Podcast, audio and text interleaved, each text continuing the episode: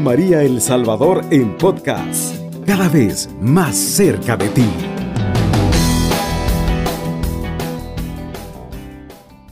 Para todos nuestros marianos oyentes, por gracia de Dios nos volvemos a encontrar en este espacio tan providencial. Queremos compartir en esta noche uno de esos temas que voy a plantearlo así, porque nos pasa en la vida real de todos nosotros. ¿Cuántos jóvenes realmente se quieren casar por la iglesia? ¿Cuántos jóvenes, aparte de, la foto o de lo que las redes nos venden, realmente se dan cuenta que el matrimonio es un camino que comienza con el momento nupcial y que requiere aprender a amarse a través del tiempo? Queremos comentar este tema porque sabemos que es un tema frontal, pues estamos en un momento donde ha entrado en crisis precisamente los jóvenes, las familias que quieren dar el paso a nivel sacramental. Muchos quizás prefieren pues verlo de lejos, juntarse, eh, tener unas relaciones informales, quizás solamente quedarse algunos solos se decepcionan, pero ese paso de formar una alianza eh, para toda la vida como que no es tan sencillo en este tiempo. Vamos a abordar este tema, veníamos compartiendo eh, lo que se ha vivido en el Concilio Vaticano II y nos damos cuenta que esto seguimos sobre ese hilo conductor del Concilio Vaticano II. Eh, es interesante como en esta noche vamos a comenzar con el tema de la Constitución Gaudium et Spes, el número 47. Del número 47 al número 52, eh, esta Constitución del Vaticano habla, toca este tema que es tan importante. Pocos temas se abordan con tanta amplitud como lo hace la, la Iglesia respecto al matrimonio y la familia. Entonces, en este número, obviamente el número 47 es el que vamos a comentar, las líneas fundamentales de ese número, porque es interesante. Eh, comencemos a plantear el tema. Tenemos un matrimonio con nosotros que nos va a compartir, vamos a dialogar siempre sobre este tema. Un primer aspecto que quisiera subrayar es que el matrimonio desde fuera estado, ha estado como, ha tenido una serie de cosas que atentan contra el matrimonio. Desde fuera nosotros vemos que hay una poligamia, no solamente poligamia, hay poliandria también, hay muchas mujeres, hay muchos hombres, tristemente. Hay divorcio, hay amor libre y por supuesto lo que se llama amigos con derecho. Y muchos jóvenes solamente se acompañan un momento y después se dejan. Eso es lo que nosotros fuera, en el ambiente normal, vivimos. Eso es lo que cualquier joven, cualquier muchacho que se quiere casar, ese es el entorno que nosotros a veces incluso en hogares católicos estamos viviendo. Eso de fuera, digamos, son amenazas externas, pero también hay amenazas internas que nacen de la propia familia. ¿Cuáles son? La primera es el propio egoísmo. ¿Quién es más egoísta, papá o mamá? Normalmente es el papá. Esto es importante decirlo en nuestro ambiente machista. Después que otros peligros hay el placer, el placer como norma de vida, que es el hedonismo.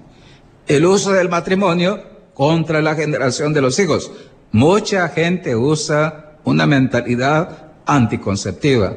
Es más, en nuestra tierra es frecuente que nosotros escuchemos decir esto. Después de los 30, muchas mujeres están esterilizadas. Es más, hacemos la pregunta, ¿cuántos matrimonios realmente están abiertos a la vida sin usar anticonceptivos o usar medios eh, hormonales o químicos para evitar los hijos. Eso es adentro del matrimonio. Vamos a encontrar muchas formas de egoísmo como las siguientes. Hoy hablábamos temprano nosotros en este tema decíamos, por ejemplo, la manita caliente de los novios. Ese es un tema. O esa frase que usted escucha así, dice, eh, van a ser mi esposa hasta que venga otro u otra. Esa es una frase. U otras frases eh, parecidas que la gente escucha afuera frecuentemente. Eso de que nace o lo que tantas veces nosotros recorremos en el tema así de, de, de, de la vida matrimonial. Muchas veces nosotros le echamos la culpa a los demás, pero no queremos nosotros mismos asumir la llamada que Dios nos hace para seguir su plan divino en torno al matrimonio y la familia. Eso es, son peligros internos. Y por supuesto que nosotros vamos a encontrar otros factores eh, de la sociedad que atentan contra el matrimonio. Ejemplo, las redes. Hay una parte buena, pero muchas veces muchos problemas de infidelidad conyugal actual son por las redes sociales mal usadas. Alguien decía hoy temprano, este, eh, es frecuente encontrar ahora, por ejemplo, matrimonios donde hay tres, ya no son dos, hay tres. Y muchas veces ahora se ve normal este, que la gente acuda a la pornografía o acuda a otras, digamos, digamos, como subsidios para una relación conyugal. Eso es un egoísmo dentro también del matrimonio y que está fuera también y que atenta contra este proyecto tan bonito del Señor. Eso es por fuera.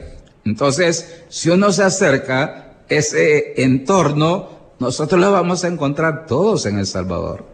Si nosotros recorremos y hacemos historia unos 40, 50 años atrás, esto que he dicho interno siempre ha existido. Hay mucha desintegración. Recuerdo, entre las frases de San Romero, estoy hablando del 80, eh, eh, esa frase es así típica, ¿verdad? Hay demasiados hijos sin papás, demasiados hogares destruidos, desintegrados. Eso es así. Muchas familias donde solamente está al frente la mamá.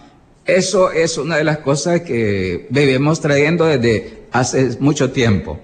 Pues bien, es importante darnos cuenta que precisamente eh, cuál es la respuesta a este drama del egoísmo, que es lo contrario a que a ese, a ese diríamos, a ese estilo de vida individualista, que es lo que ha hecho tanto daño y sigue haciendo daño y va a seguir haciendo daño a lo largo del tiempo. ¿Cuál es la respuesta? Nosotros somos seres relacionales, no somos seres individuales. Entonces, ¿cuál es la medicina? La iglesia defiende a la persona como ser relacional. Ejemplo, si hablamos de esposo es porque hay una esposa.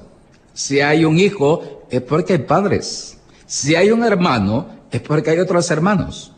Eh, nosotros no estamos hechos como una plantita sola que va a crecer sin agua, sin luz, sin nada de eso.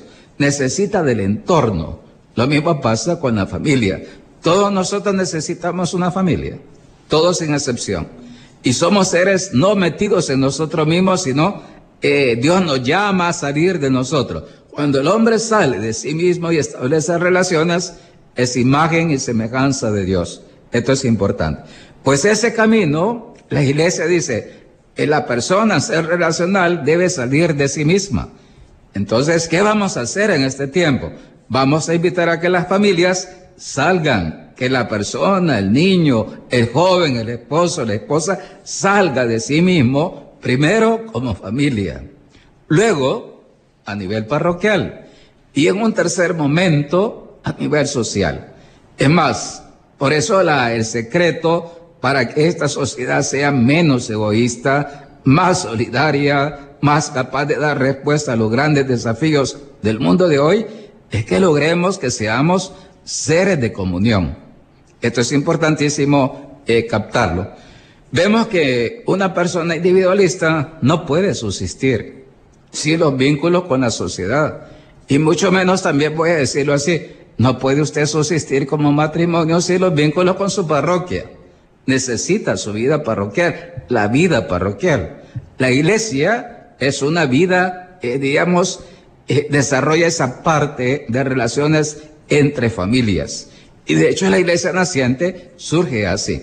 Bien, vamos a escuchar a Darío o a Ruth que nos comente algo al respecto.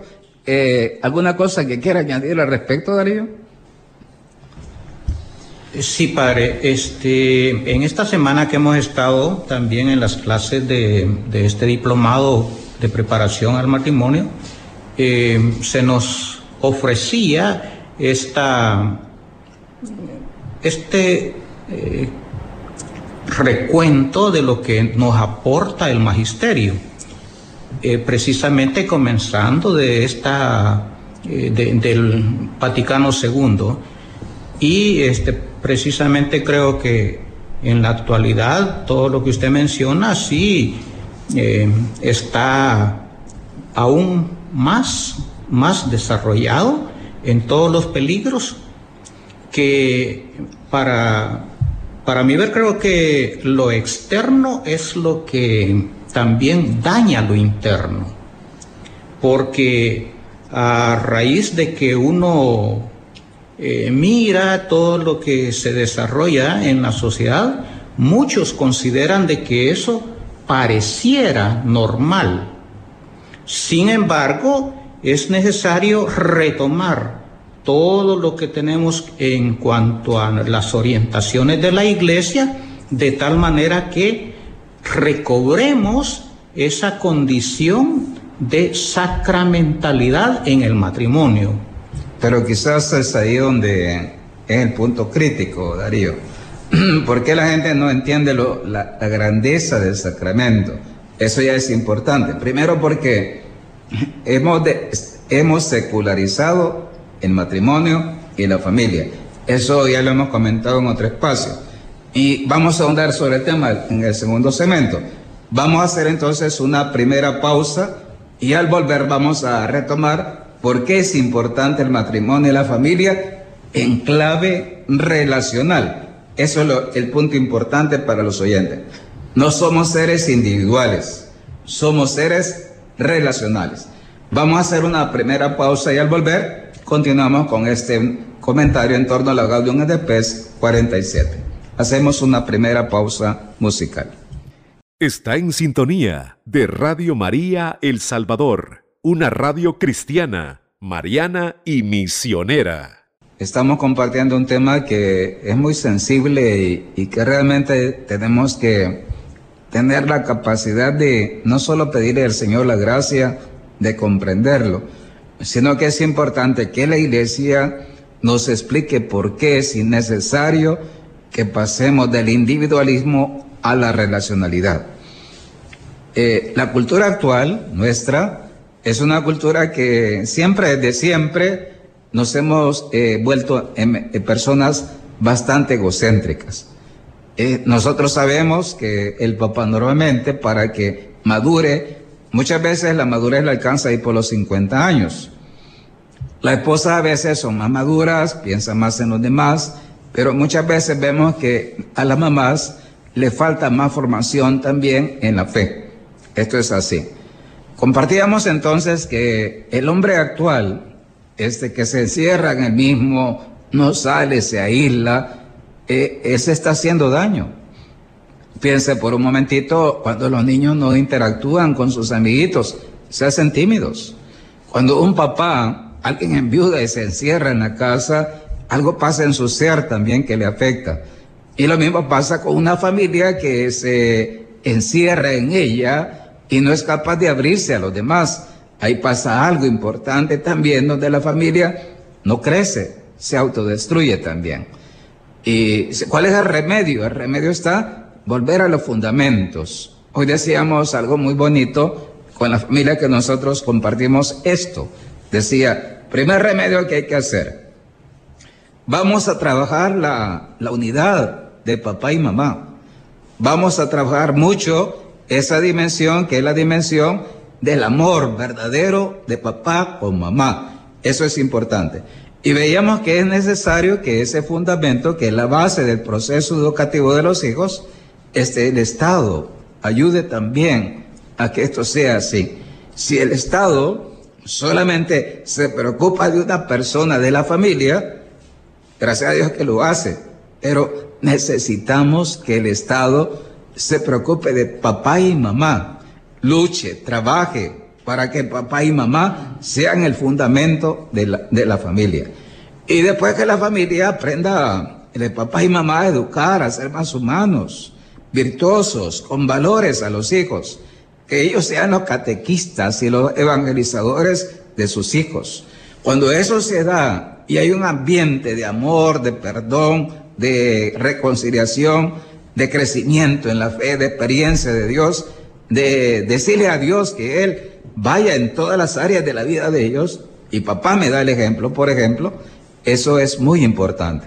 Cuando eso se da, la familia entiende que el amor auténtico como fuerza de la familia debe como permear todo. Y una de las cosas hermosas del amor es que el amor siempre se expande, siempre se irradia. Cuando eso se irradia, eh, eh, dice una familia, voy a poner el ejemplo, dice papá, no basta que nosotros nos portemos bien, no basta que seamos una familia ejemplar, necesitamos ser y aprender a ser comunidad con otras familias. ¿Y cuál es el ejercicio primero? El ejercicio primero es que usted se integre en su parroquia, establezca vínculos de comunión parroquial. Le voy a comentar esto porque es bonito. La clave para que las pequeñas comunidades, los pequeños grupos que formamos en las parroquias eh, se mantengan en el tiempo, en parte está ya en, el proceso de acompañamiento, no hay duda, y de crecimiento. Pero la raíz está en, en casa, en la familia. Queremos que haya pequeñas comunidades que perseveren, que ya se llama pequeñas comunidades o comunidades eclesiales de base, o en su defecto, grupos de crecimiento de los diferentes movimientos, ¿por qué muchas veces se desintegran? Porque no han aprendido a vivir la unidad en la diversidad. Lo que a nosotros nos cuesta que es que somos distintos y somos diversos, todos somos diversos. ¿Dónde es la primera escuela? No va a ser la parroquia, va a ser la primera escuela, va a ser en casa. Por eso se dice, cuando hay más de un hijo, ¿Por qué es importante que haya más de un hijo? Porque eso permite aprender a aceptar al otro con su diversidad. Una escucha, yo escucho como sacerdote eh, la queja de muchos cipotes mayores. Dicen, ¿cuál es el problema? Su relación con el, con el cipote menor, con el chimpe de la casa. No siempre es fácil. Y una escucha, ve y los ve crecer, muchas veces conflictuados. Papá y mamá nos tienen que enseñar a ser hermanos. Gracias a Dios que son distintos. Pero cuando yo aprendo en la escuela a aceptar a mi hermano diverso a mí, esa es la mejor escuela para que usted cuando llegue a la parroquia aprenda a compartir y unirse, también a establecer vínculos de comunión con los demás. Este es cuando entonces dónde está el secreto. Si en el mundo actual nos han separado, nos han dividido, hay factores externos e internos que han desintegrado la familia, precisamente la iglesia con los ojos de fe dice, precisamente allí está el camino para, para recuperar y reconstruir lo que se ha deconstruido.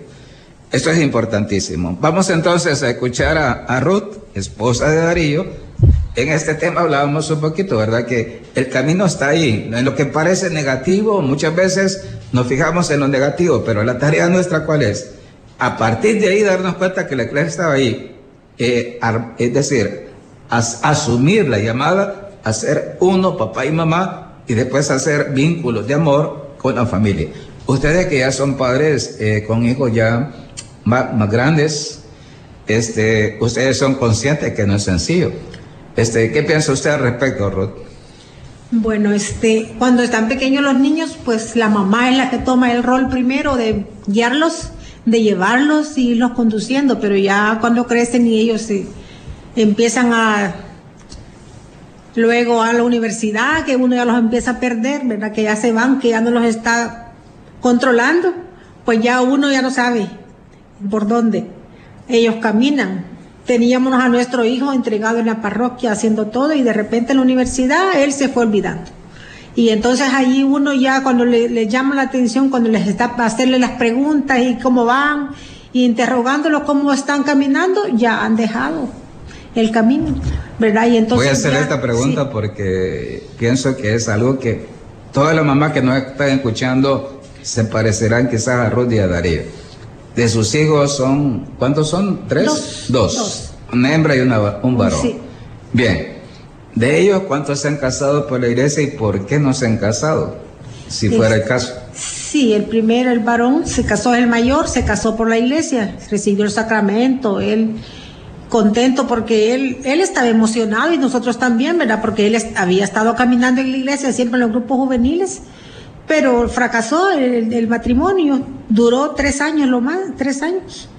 Y luego ahora está en segunda nupcia, pero ya no, ya, ya sin sacramento. ¿verdad? Y entonces allí ya es para uno este, que se perdió el sacramento. ¿Y con la hija? Y la hija, pues ella todavía no se, no se ha acompañado, está con nosotros. ¿Y se quiere casar? No, no menciona nada de que ella quisiera. ¿Qué edad tiene? A formar, ¿Qué edad tiene 33 años. Vaya, 33. Sí. Y hoy encontramos jóvenes de 30 y tantos, ya he encontrado varios de 40 ya, sí. que dicen, ¿te quiere casar? Y dicen, mejor solo, padre. Sí. No es un caso, yo por, estoy citando casos que a mí me toca ver aquí en la parroquia. Y dicen, no, fíjese que por la experiencia que hemos vivido, por lo que uno ha visto a veces en casa, por los amigos, dicen, prefiero quedarme así. Sí. Que yo lo he encontrado en varios jóvenes, hijos de, de matrimonios, de movimientos de familia. Sí. Eso ya es impactante decirlo, es la experiencia, fíjese lo que estamos comentando. No estamos hablando, estamos hablando de una época diversa hace 30 años o 40 años. Eh, en nuestra época eso era diferente. Ahora la problemática es otra. Eh, eh, ha habido hay un cambio de época que nos está planteando desafíos muy fuertes a todos. Y uno de los desafíos es por qué para los jóvenes no es tan importante el matrimonio de la familia, cuando realmente lo que ellos huyen, ahí es la solución. Ese es el camino, pero hay que decirlo, no es una clave individualista, egoísta, de autismo digital, sino es una clave de madurez, es una clave de salir, de saber pensar en el otro, de querer amar de verdad al otro con sus sombras y sus luces. Bien, vamos entonces a hacer una segunda pausa musical y al volver vamos a, a comentar, ¿verdad? Que no quiera escribir, mandar un mensaje, esto es importante. ¿Por qué es importante entonces para la iglesia, el matrimonio y la familia? Es el punto de solución. Se ha tratado de destruir la familia y sin embargo, por eso es la solución. Porque lo que se ha tratado de destruir es porque se sabe que es la clave de la sociedad y de la iglesia. Y sin embargo, ese es el camino para que el mundo cambie. Hacemos una segunda pausa musical. Está en sintonía de Radio María El Salvador, una radio cristiana, mariana y misionera. El matrimonio de la familia, comentábamos. Sí, dice, dice el Papa Francisco esta frase que es bien gráfica. Dice, nunca a la familia se le ha dado tantos palos para destruirla. Ya se, desde Monseñor Romero hasta el momento, ha sido duro lo que hemos visto en la familia. En lugar de mejorar, hemos, sido, hemos visto tantas cosas, por, solo para que usted entienda.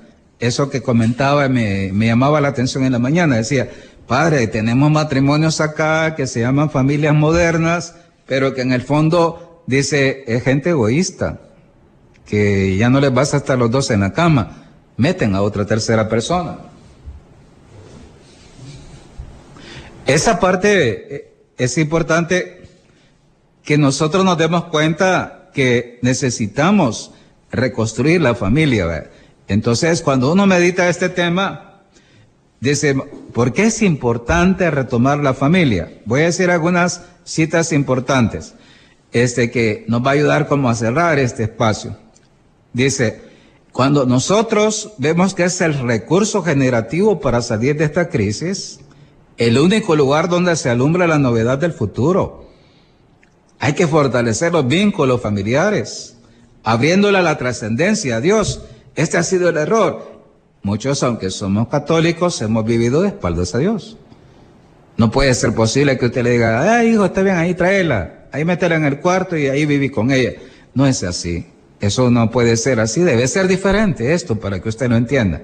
Y dice, el optimismo es entonces una esperanza, pues nace la luz de la acción de Dios que obra en el amor conyugal, paterno y filial. Esa es la respuesta. Entonces, si uno se da cuenta, eh, ahí donde se le ha querido dar, el mal ha querido darle palos, destruir la familia, no lo ha logrado. No obstante todo lo que hay, los jóvenes se quieren casar y se enamoran, eso es una realidad. El asunto es que duran poco. Y eso es lo que la iglesia debe trabajar para que sea algo hasta la muerte. Muy bien. Queremos saludar a los que nos han escrito por Facebook, a Lilia Cíntigo, a María Luisa Recino de Ramírez y a Celia Ruano de Centeno. Eh, entonces esto es importante porque nosotros queremos como dialogar. Este es el momento para que este es el momento para que nosotros eh, interactuemos un momento en este tema que hemos dado. ¿Qué, ¿Qué, cuestiones surgen, Darío y Ruth, que queramos compartir con nuestros oyentes? Eh, bueno, creo que es, eh, es necesario que verdaderamente nosotros veamos que familias sin Dios prácticamente son familias destruidas. se nos hace así como el alimento diario, buscar diariamente también el acompañamiento y la integración en, en la vida parroquial. Eh, nosotros, eh, y el Padre lo insiste en estas palabras, ¿verdad? Estamos viviendo como familias a espaldas de Dios, como que Dios no existiera, dicen, eh, dicen otros, ¿verdad? Y verdaderamente el ignorar prácticamente a Dios en, nuestros, en nuestras familias es lo que nos hace caer en crisis. Eh, nosotros eh, también hemos pasado nuestro, eh, nuestras experiencias y así, por gracia de Dios, por misericordia, también estamos este, en esta situación ya, ya tratando de de tener este, este acercamiento y este mayor compromiso. Quizás decirle a las familias, Darío, porque es importante para que nos quede algo, eh, decirle a las familias es importante rescatar, no obstante la crisis, que parece que muchos ya se conformaron, como viven sus hijos, acompañados, rejuntados, divorciados, vueltos a casa tres, cuatro veces. Y voy a decir eso que es bien duro, pero pasa y los sacerdotes lo tocamos. Jóvenes que antes de los 20 años tienen experiencia de varios abortos. Esto es muy duro decirlo. Es muy duro decirlo, pero pasa en nuestra realidad. Y voy a decir, no obstante todo eso, que es lo que el Papa dice, se le ha dado palos a la familia. No ha habido momentos donde no se le haya dado tanto palo. Y sin, eh, sin embargo, no vamos a renunciar porque ese es el camino. El demonio ha querido que nosotros no lo entendamos, pero ahí está la solución. Pero la solución es diferente, es decir, sin egoísmo, sin nuestros estilos de ser así al estilo católico. Escuchemos a la iglesia y aprendamos lo que la iglesia nos dice. Seres que vencen el individualismo y salen, salen de sí mismos. Bien, hablábamos con los jóvenes también de este tema y decíamos que hay cosas que son retos, ¿verdad, Wilber? Ya tenemos a Wilber también con nosotros. ¿Qué le dirías tú al, final a los jóvenes a la luz de lo que comentábamos hoy sobre la importancia del matrimonio y la familia? ¿Cuál sería tu mensaje? Bueno, mi mensaje es para todos los jóvenes, tanto para los que no tienen sus padres como los que tienen sus padres, ¿verdad?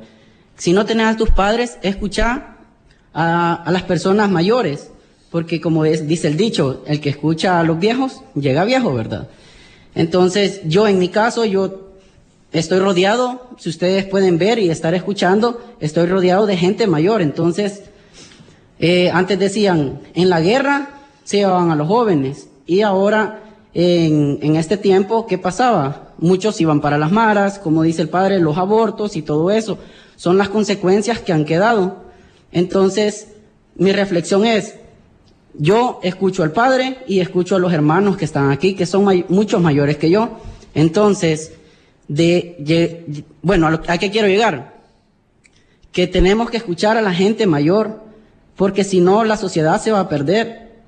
Y si vemos ahora en día, como dice el padre, yo estudio aquí en la universidad y se ven muchas cosas así como, como dicen, ¿verdad? De manita caliente, o solo para el rato, o yo tengo mi pareja en la casa, pero vengo aquí a conseguir. Entonces son muchas cosas que también salen en el Facebook, en Twitter, y en todas las redes sociales, que ando buscando pareja y ya personas que ya están casadas, personas que ya están acompañadas, pero buscando pareja. Vaya, toquemos el punto frontal, Wilber, que tú ya lo abordas, que es muy interesante.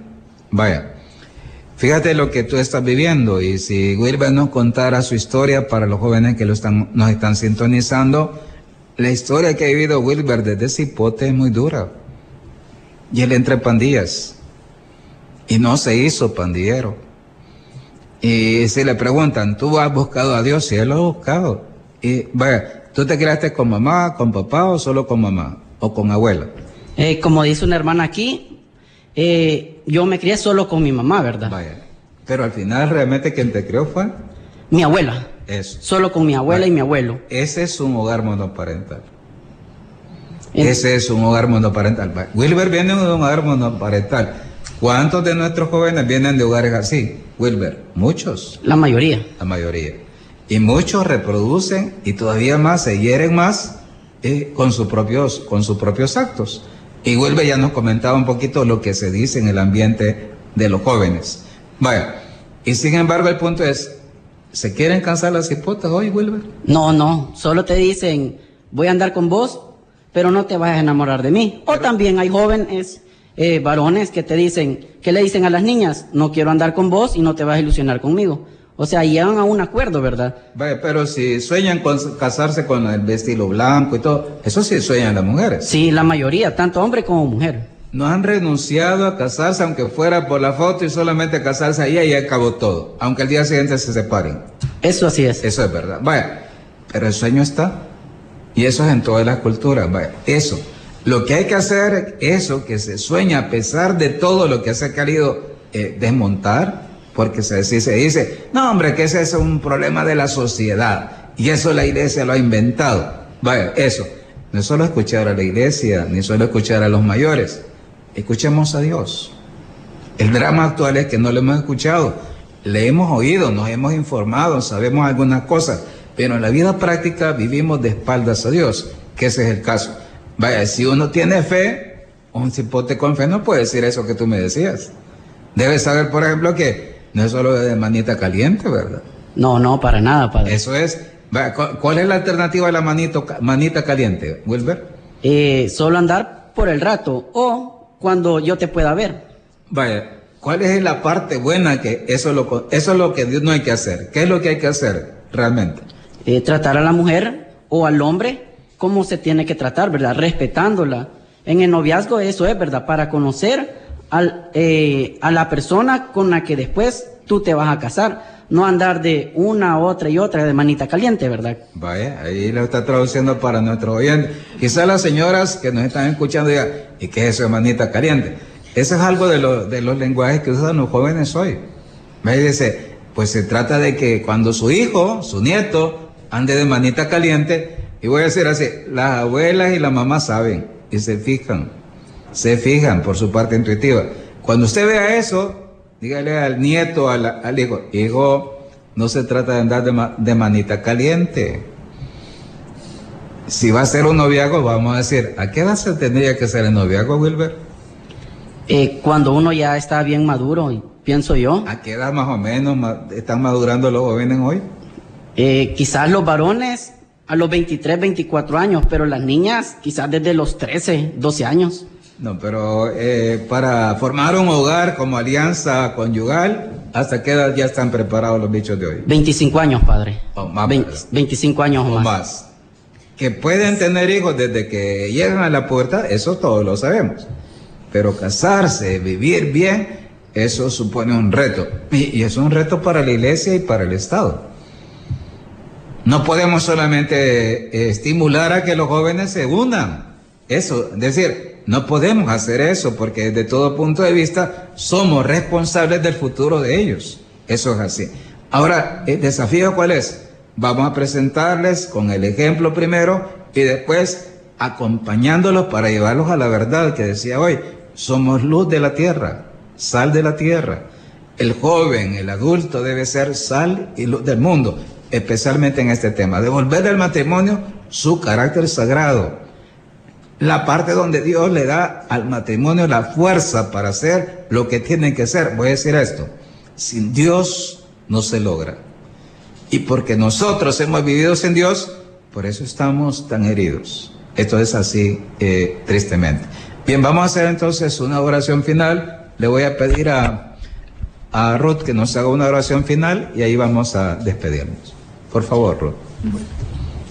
Nos vamos a despedir esta noche esperando que nuestra reflexión haya caído en tierra fértil en los hermanos escuchantes.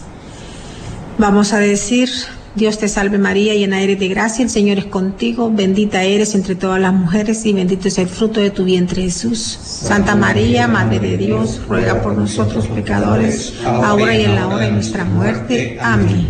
Bien, para todos nuestros marianos oyentes, eh, estamos en un momento muy bonito, hemos venido comentando esto que es la clave. ¿Cuál es la clave de la nueva evangelización? Es la pastoral familiar. Pero no hay familia sin matrimonio. No hay casa, no hay paredes de techo sin fundamentos. Esto es así en esencia. La familia que nosotros en la que creemos se fundamenta en el matrimonio. Y por ahí hay que comenzar a reconstruir la iglesia y la sociedad. Quisiera invitarlos para que nuevamente nos vuelva a escuchar dentro de ocho días. Vamos a abordar el número 48 de la Gaudium et Spes que es central. Ahí se habla de la vocación y la misión de la familia, dentro de ocho días.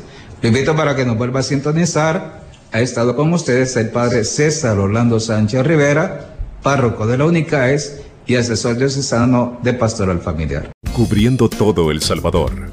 Radio María, 107.3 FM.